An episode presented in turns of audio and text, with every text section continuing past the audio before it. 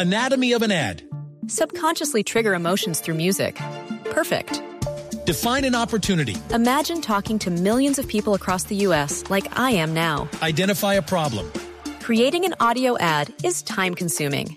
Offer a solution. Utilize cutting edge AI. Imagine creating all that in under 30 seconds. Well, we did to create this ad. To learn more about AI in the audio industry, download the white paper from audiostack.ai. Hace 13 días exactamente fue violada y asesinada la pequeña Juliana Andrea Zamboní en un hecho muy doloroso e indignante ocurrido en el nororiente de Bogotá.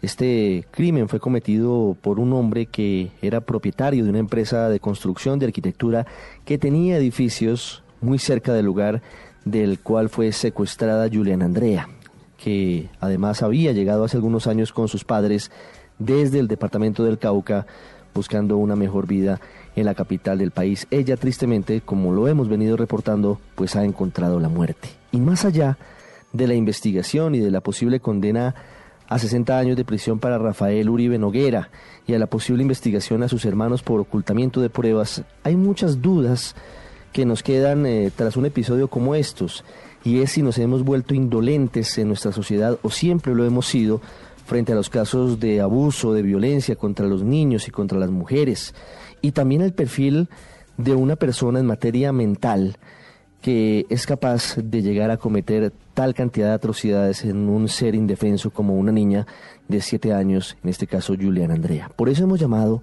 a un hombre que desde hace bastante tiempo se dedica a tratar de explicar en los medios de comunicación, pero también, por supuesto y principalmente desde su práctica profesional, el comportamiento humano.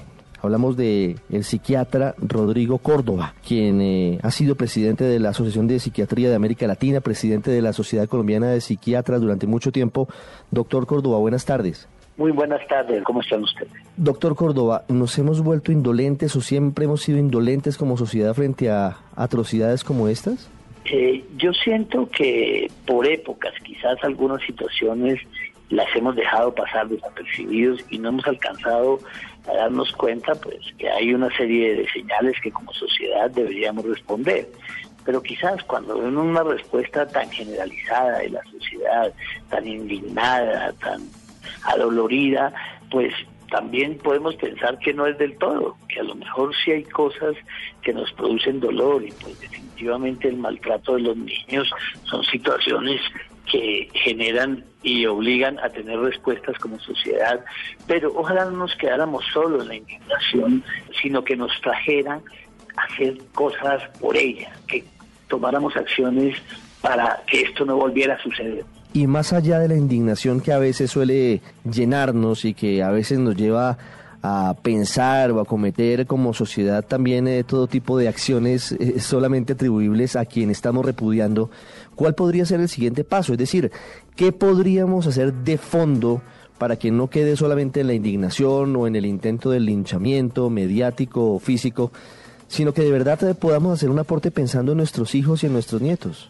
Yo siento que eh, no solo como sociedad, sino tenemos que entender que muchas de estas formas de comportamiento humano obedecen a procesos mentales. Y los datos hablan que cuatro de cada diez colombianos han tenido, tienen o tendrán en algún momento una situación emocional que incide sobre su calidad de vida. Entonces seguramente unos programas en términos de salud orientados a la salud mental, orientado a identificar de manera temprana, intervenir de manera precoz este tipo de complicaciones, sin duda de pronto podemos tener una sociedad distinta.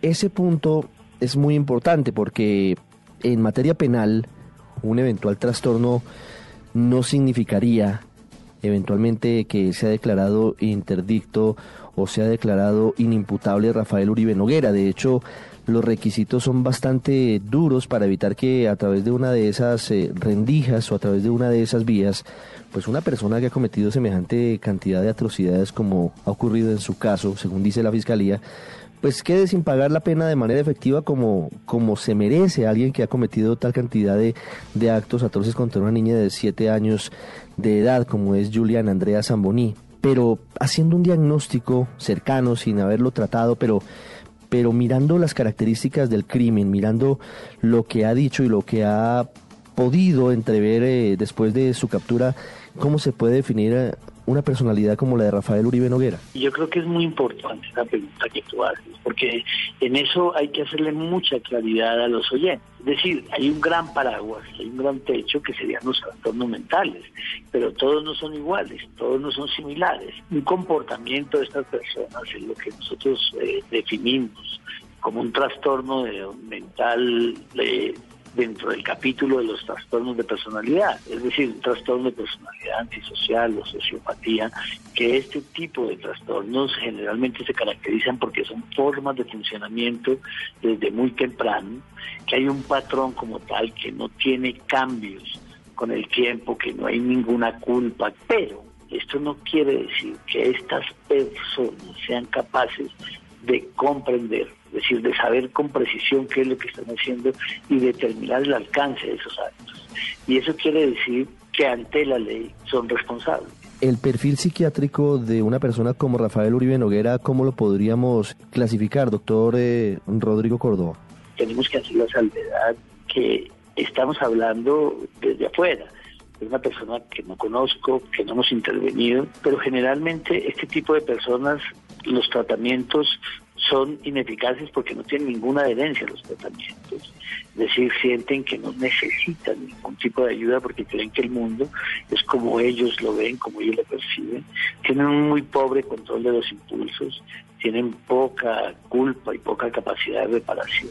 Y en este caso parece ser que necesitan estímulos activos y permanentes, quizás el consumo de drogas que al parecer era de una manera desmesurada. Parece ser que es lo que mejor retrata esta persona pues que estamos, que nos tiene como tan consternados a todos. ¿Hay alguna posibilidad de que detectado a tiempo un trastorno de esto se pueda llevar a, tratamiento para no llegar a, a, niveles terribles como los que se han vivido en este caso, doctor Córdoba? La ciencia tiene todavía más preguntas que respuestas en su sentido.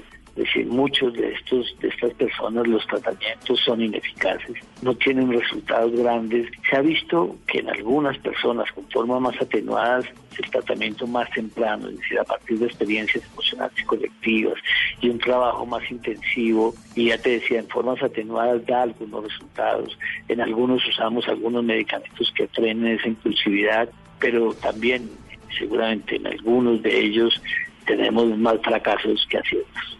Una pregunta para finalizar, doctor Córdoba. A veces llegamos a un lugar común que no parece muy lógico cuando comenzamos a buscarle realmente sustento científico o sustento desde lo social. Y es que algunos dicen que somos una sociedad enferma, una sociedad enferma mentalmente. ¿Eso es eh, posible? ¿Se puede tener un diagnóstico de un grupo como sociedad de, de tener individuos como estos o simplemente puede ser, como le digo, un lugar común? Yo tendría como dos niveles de la respuesta. Primero, pues de pronto un diagnóstico de las sociedades es más un terreno de los sociólogos. Y lo que sucede es que este tipo de manifestaciones casi nos llevaría a una crisis no de, una sociedad, sino de la humanidad. Pero también tendríamos que mirarlo en los intentos de estudios de tamizaje. Es decir, cuando uno dice que hay tantas personas que tienen algunas formas de sufrimiento emocional, que obviamente muchas de ellas, y es muy importante decírselos para que tranquilicen, para que es la excepción, el comportamiento pues tan anómalo, tan perverso de alguien así, es la excepción. Entonces, en ese sentido, pues las fotos, pero no solo de aquí, tú has hecho mención que yo tenía la responsabilidad en el continente de otros países de la América Latina, también tienen unas formas de sufrimiento parecidos y quizás ese estigma que existe sobre los padecimientos emocionales es lo que no deja consultar a las personas y tener la posibilidad de tener una mejor calidad. Doctor Rodrigo Córdoba, muchas gracias por esta explicación para los oyentes del radar en Blue Radio. Muchas gracias y con mucho gusto.